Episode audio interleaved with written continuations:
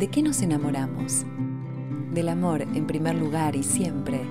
Y los amores están atravesados por historias.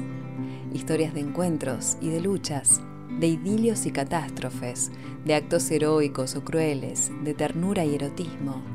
Nuestras historias te van a conmover y todo lo que nos conmueve nos transforma.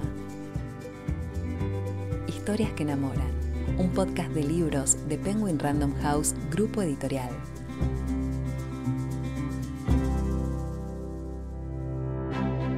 Hoy te presentamos Tierra Ardiente, la novela de Carlota del Campo que recrea el éxodo jujeño, la hazaña de cientos de familias que tuvieron que dejarlo todo por sobrevivir. En esta historia, su protagonista, Juliana de Iriarte, anhela escapar de Jujuy para huir de un matrimonio sin amor, y el tarijeño Wenceslao de Chazú intenta forjar su porvenir más allá de los prósperos negocios familiares. Sin embargo, el rumbo de la historia y de sus vidas cambia de un día para el otro por las determinaciones tomadas en la lejana capital virreinal.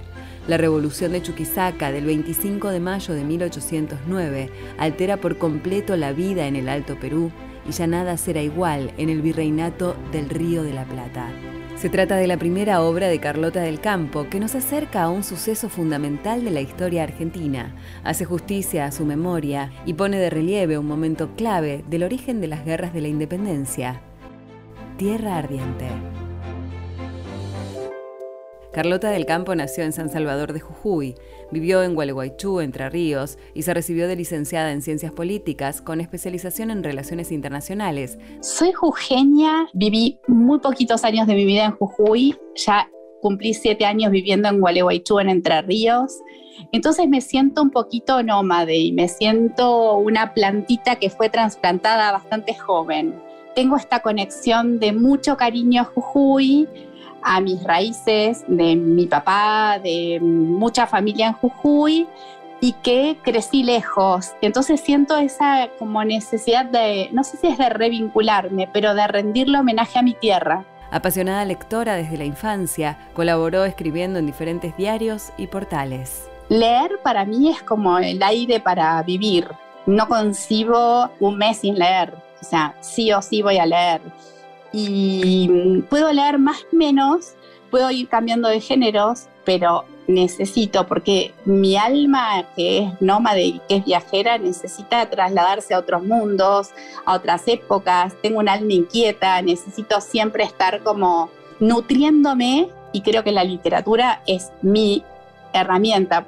Hoy en día todo el mundo ve series y yo no he visto nada, todo el mundo ve películas, yo no veo. El minuto que tengo, leo y con la escritura de Tierra Ardiente buscó abrir una ventana a un periodo muy importante de la historia que forjó las repúblicas que vinieron después. Quería contar con ojos del interior esta historia, porque la conocemos siempre con ojos de Buenos Aires, la Revolución de Mayo y lo que pasó después de la Revolución de Mayo, pero nunca miramos el interior y qué le pasó al interior cuando las decisiones de Buenos Aires fueron llegando en cascada y provocaron los cambios tan grandes que provocaron en el interior y sobre todo en esta región que es la que sostuvo el esfuerzo bélico, todo con hombres, con sangre, con alimentos y durante muchos años.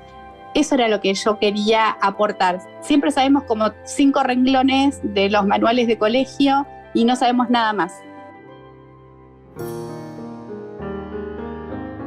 Carlota del Campo tiene múltiples intereses e inquietudes que vuelca y amalgama en su escritura.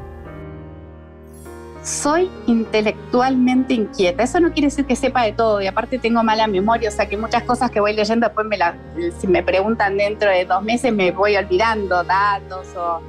Pero soy muy inquieta y he hecho de todo un poco de lo que me interesa.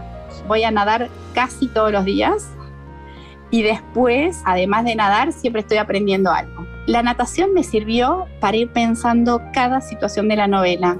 Puse a prueba todos mis personajes mientras nadaba. Y después, por ejemplo, como algo estudié de joyería, entonces incluí una cosa de una joya, de una gema que existe en Bolivia, que es el ametrino. Puse datos de tallar porque me interesa y entonces empecé a investigar sobre los tallistas y las gubias y todo lo que hace una persona para poder tallar madera. Me interesa mm, la jardinería, entonces a mi papá, que era agrónomo, le pedí una lista de todos los árboles autóctonos de la zona y de la región para poder incluirlos, los pájaros, todo en algún momento de la novela y una pincelada de lo que me interesa.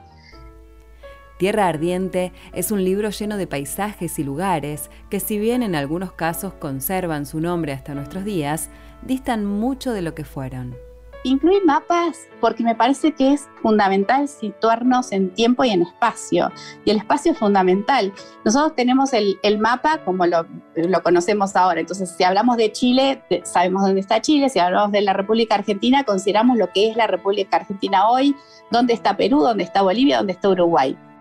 Esto pasó cuando era el virreinato del Río de la Plata. Entonces, ¿cómo era? Y después, ¿por qué se fragmentó? Está en esta novela. Tenemos que pensar que Jujuy, por ejemplo, era una ciudad de 2.000 habitantes y de golpe tiene que alimentar a 1.200 personas que vinieron en, una, en un ejército.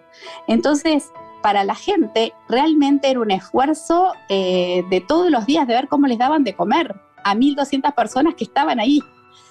Y esto pasó en todas las ciudades. Estoy hablando de Jujuy porque es a donde más hice hincapié en la parte del éxodo, pero esto le pasó a Tarija, esto le pasó a, a Potosí, esto le pasó a todas las ciudades. ¿Y cómo lo investigué? Fueron muchos años. Si te cuento que esta historia en mi cabeza llevó nueve años, estoy diciendo la verdad. Fueron nueve años de buscar mucha bibliografía escrita por gente del lugar y solamente tomé a los militares que escribieron los movimientos de los ejércitos para ir siguiendo como la hoja de ruta del ejército. Pero todo está investigado con los ojos del interior.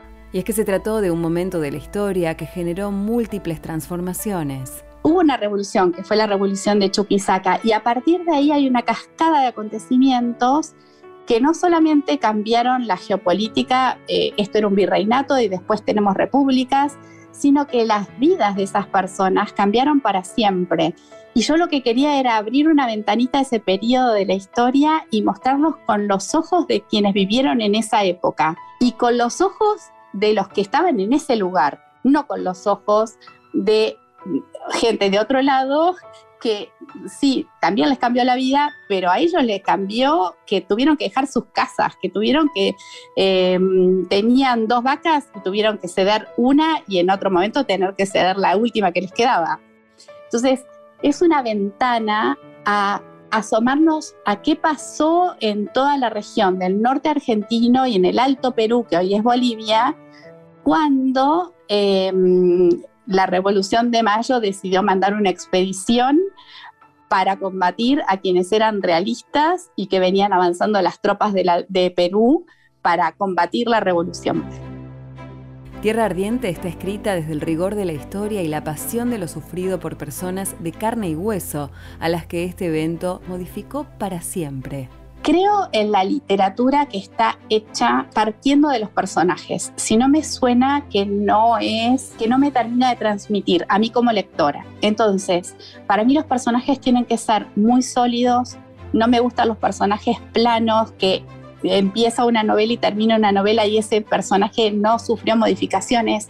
Me gusta que crezcan, que tengan un desarrollo, que los acontecimientos los atraviesen y esos los cambien, esos acontecimientos los cambien. Y además me gusta que nos podamos sentir identificados. Es decir, si tal persona es buena, no va a ser 100% buena. En algún momento va a decir una mentira, en algún momento va a engañar a alguien. El personaje malo en algún momento se plantea, ¿hago esto contra mi hermano? ¿Hago esto contra mi papá y mi mamá? Si no, me parece que no son reales por más que sean de ficción, quiero que los personajes parezcan personas. Y es desde allí que la autora da vida a los protagonistas de esta novela. Mis protagonistas se llaman Juliana y Wenceslao.